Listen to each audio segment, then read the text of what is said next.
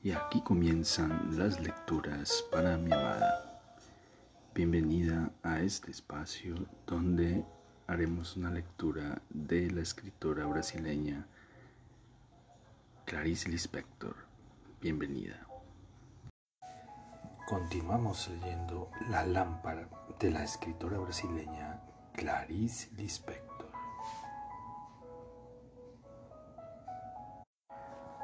Con un suspiro de impaciencia y temor, su cuerpo se reveló como poseído y de nuevo se quedó quieta en la habitación. Habiendo experimentado la dulzura de la fascinación y de la obediencia ardiente a Daniel, su naturaleza maleable y débil ansiaba ahora entregarse a la fuerza de otro destino Sentía que había acabado la armonía entre su existencia y la granja donde había nacido y donde vivía. Por primera vez pensaba en el viaje a la ciudad con un placer nervioso lleno de esperanza y rabia confusa. Brejo alto, la neblina de las mañanas, las calles estrechas, la soledad de granja quieta permanecían ahora de un modo incomprensible sobre ella y si antes el silencio de los campos y el ruido indescifrable del bosque completaban sus propias sensaciones, ahora ella tendría que moverse en una tierra fría e indiferente. Pensaba con inquietud en las lluvias del próximo invierno, como si previese la nueva desesperación de permanecer presa en el caserón. Inexplicablemente, hasta entonces había soñado y solo ahora abría los ojos precipitándose hacia algo sólido y mortal. Con un disgusto sorprendido, se adivinaba en secreto más conocida como reconocible. Dentro de unos años se iría de allí con Daniel. Años todavía. Con firmeza decidía cerrar el corazón y atravesarlo cerrada para volver a empezar a vivir solo en la ciudad. Su pensamiento dejó una resonancia lívida en el aire. ¿Cuántas posibilidades tenía una persona si vivía en el mundo abierto? Su cuerpo temblaba casi asustado de su propio ímpetu, de todo lo que había de oscuro en su fuerza. Soltó un gritito de alegría y de dura promesa.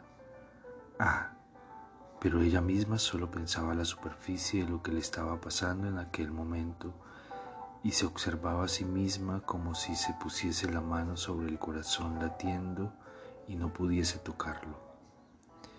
Esperó un momento. Nada sucedía. El silencio la rodeó impalpable y ella, entonces, se serenó. Miró el espejo sombríamente brillante. Obstinada, contemplaba su rostro intentando definir su fugitiva magia la suavidad del movimiento de respiración que lo iluminaba y apagaba lentamente.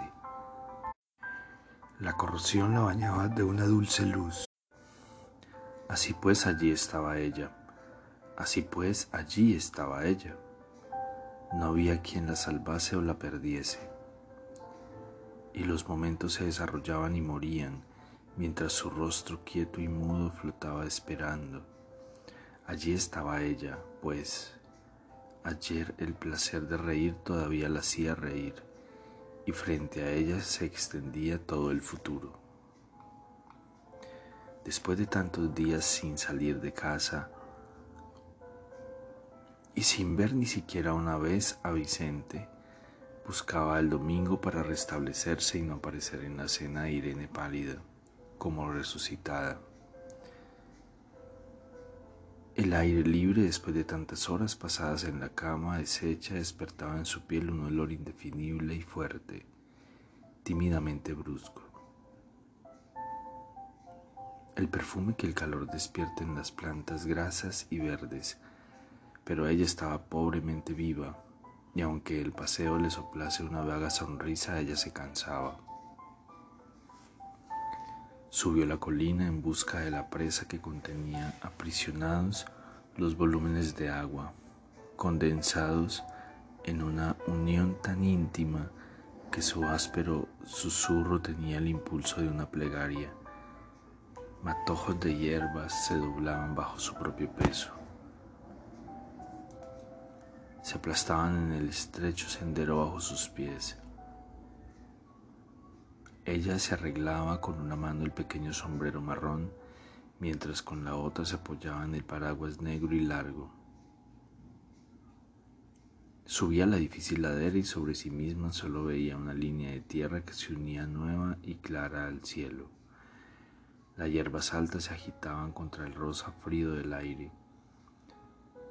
Cerca de la presa vivía el guardián de piel seca y arrugada, de ojos limpios. Un perro ladraba sin acercarse, y desde la colina de enfrente, cuando soplaba el viento, venía un rápido ruido de movimientos. El cantar tranquilo de un gallo, risas agudas y rasgadas, los gritos de los niños brotando en el domingo, todo desde el principio lejano y desaparecido, un olvido que no se podía precisar y que se repetía súbitamente perdiéndose de nuevo. Cuando se hacía el silencio era como si alguien respirase sonriendo. De lejos vio a la vieja fumando, a una mujer cargando naranjas, a un hombre construyendo una casa. Un fuego se encendía y brillaba. Virginia se volvía hacia adelante y continuaba subiendo la montaña para sentirla mejor. Con una leve obstinación se sentía distraída. Es vieja como la tierra, es vieja como la tierra, e intentaba sentir miedo. Se acordaba por momentos cada vez menos de la carta que había escrito para la granja. Voy bien de salud, solo he tenido algunos mareos. Como muchos dulces debe ser por eso, porque me he vuelto muy golosa en la ciudad. Continúo engordando, gracias a Dios, pero me estoy poniendo muy fuerte. Ya no tengo desmayos. Nadie en Brejo Alto reconocería la flacucha que fui ya he pagado el alquiler. Todo lo he aprovechado mucho. Sí, sí, cada vez le parecía más difícil informar. Cuando Daniel aún vivía con ella, se sentía en la obligación de notificar que estaba bien. Pero ahora sería bueno pasear con Daniel esa tarde, no porque él pudiese definir en ella algún sentimiento, a pesar de su integridad invulnerable, él también permitía que las cosas se quedaran en su propia naturaleza. Sería bueno simplemente caminar con Daniel y señalarle lo que veía con aquel gruñido familiar que entre los dos valía según el tono. En la ciudad el río era liso, los cocoteros alineados, incluso las montañas parecían limpias y podadas. Todo se extendía en la superficie, realizado, mientras que en Brejo Alto la existencia era más secreta, y eso ella lo diría sin palabras. La presa gemía sin interrupción, vibraba en el aire y trepidaba dentro de su cuerpo, dejándola de algún modo trémula y cálida. Se sentó sobre una de las piedras aún sensible de sol, por un instante, en un leve torbellino, silencioso. Toda su vida la había pasado sentándose sobre piedras. Otra realidad es que había atravesado toda su vida mirando la oscuridad antes de dormirse y dando vueltas buscando un consuelo mientras algo agudo y despierto acechaba. El mañana. Sí, cuántas cosas veía Suspiró despacio mirando a su alrededor con tristeza. Había pensado que encontraría en la ciudad otras especies.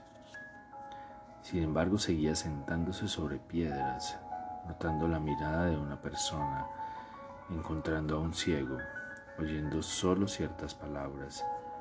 Veía lo que había vislumbrado por primera vez y que parecía haber llenado la capacidad de sus ojos. Un largo bienestar vacío se apoderó de ella. Cruzó los dedos con delicadeza y, afectación. Se puso a mirar, pero el cielo ondeaba tan deshilachado, rasante, tan sin superficie. Lo que sentía era sin profundidad, pero lo que sentía, sobre todo desmayándose sin fuerzas, sí, desfalleciendo en el cielo, como ella. Círculos rápidos y gruesos se, se abrían desde su corazón el sonido de una campana no oída pero pesadamente sentida en el cuerpo como ondas. Los círculos blancos le embargaban la garganta como una burbuja de aire grande y dura. No había una sonrisa siquiera. Su corazón se marchitaba, se marchitaba, se alejaba en la distancia oscilando intangible, ya perdido en un cuerpo vacío y limpio, cuyos contornos se ampliaban se alejaban, se alejaban y solo existía el aire. Solo existía el aire, el aire sin saber que existía. Y en silencio, en un silencio profundo como el aire, cuando abrió los ojos las cosas emergían lentas desde las aguas oscuras y refulgían húmedamente sonoras en la superficie de su conciencia aún vacilante por el desmayo. El agua de la presa susurraba en su interior, tan distante que ya había sobrepasado su cuerpo infinitamente. Los filos del aire frío despertaban la carne de su rostro picándola con su frescor. Dios mío, qué alegre estoy. Pensó en un débil y luminoso impulso. Despertando tan joven el desmayo sonreía agotada. Se sentía como demasiado pequeña para quedarse sin pensamientos protectores ni experiencia en lo alto de una colina, escuchando como la otra colina, como otro mundo, vivía minuciosamente en domingo. Sentía en silencio que después de un desmayo estaba en lo mejor de la vida, porque no había amor ni esperanza que superase aquella seria sensación de vuelo naciente. Pero, ¿por qué ese instante no la apaciguaba con la satisfacción del fin logrado? ¿Por qué? La prolongaba hacia lo alto, la estiraba casi desesperada con la tensión de un arco lleno de su propio movimiento, como si viviendo tan arriba ella sintiese algo más que la potencia de su cuerpo grande y oscuro y se aniquilase en la propia percepción. Su corazón todavía latía con cansancio y ella pensaba, me he desmayado, es eso, me he desmayado. Miraba la luz encendida y roja meciéndose en el bosque en penumbra. ¿Qué significa su luz? Insistían sus ojos abriéndose claros en la dulce confusión de su cansancio. Ella no podría comprender, podría estar de acuerdo, solo eso y asintiendo con la cabeza asustada aceptaba la tarde, aceptaba aquella frágil fuerza que la sujetaba contra el aire, aceptaba su miedo alegre, el miedo de enfrentarse a la cena de casi extraños, el amor de Vicente, sus propias sensaciones diariamente falsas, aquel error atento, aceptaba la colina viva que hablaba en alto, en alto dentro de sí. Ah, sí, sí, ardientemente una y quieta, pero no en el plano de la realidad innegable, solo el de una cierta verdad donde podía decirlo todo sin equivocarse nunca, allá donde ni siquiera existía el error y donde todo vivía inefablemente por la misma licencia, allá donde ella misma vivía esplendorosamente apagada, vaga y cosa puramente cosa, como el parpadeo húmedo de una perra echada contra el aire y jadeando, profundamente de acuerdo sin saberlo, como una perra. Se sintió muy cerca de otro desmayo, junto al deseo de ceder a él e incluso en el seco presente, ella pertenecía a su vida anterior que se perdía en una distancia tranquila. Después del desmayo todo era como muy fácil. Recuperó el equilibrio. Hacía años que no se desmayaba. Ahora caía la noche y bajando los párpados podía sentir los rayos amortiguados de luz como música traslúcida y sombría resbalando de la montaña, como un torrente suave abandonado a la fuerza de su propio destino. Apretaba con una de las manos el áspero pico del paraguas. Sería imposible que lloviese ahora, sentía, mirando distraída el cielo frío como un espejo. Le parecía confusamente que también le sería imposible liberarse de su modo de ser y seguir por otro camino. Sonreía ella un poco seria y flotaba en una sensación asustada pero tranquila de sí misma. Tan potentes y aprisionadas, ella y la naturaleza parecían encontrarse dentro del tenue equilibrio de sus vidas. Pero había una libertad como un deseo, como un deseo, por encima de la posibilidad de escoger en ella y en la naturaleza. Y de ahí venía la serenidad extraña y cansada de casi noches sin lluvia en las montañas, la languidez una vez más renovada en su cuerpo. Y aquí terminan las lecturas para mi amada. Espero este capítulo haya sido de tu agrado. Te amo, te amo con todo mi ser, todo mi corazón.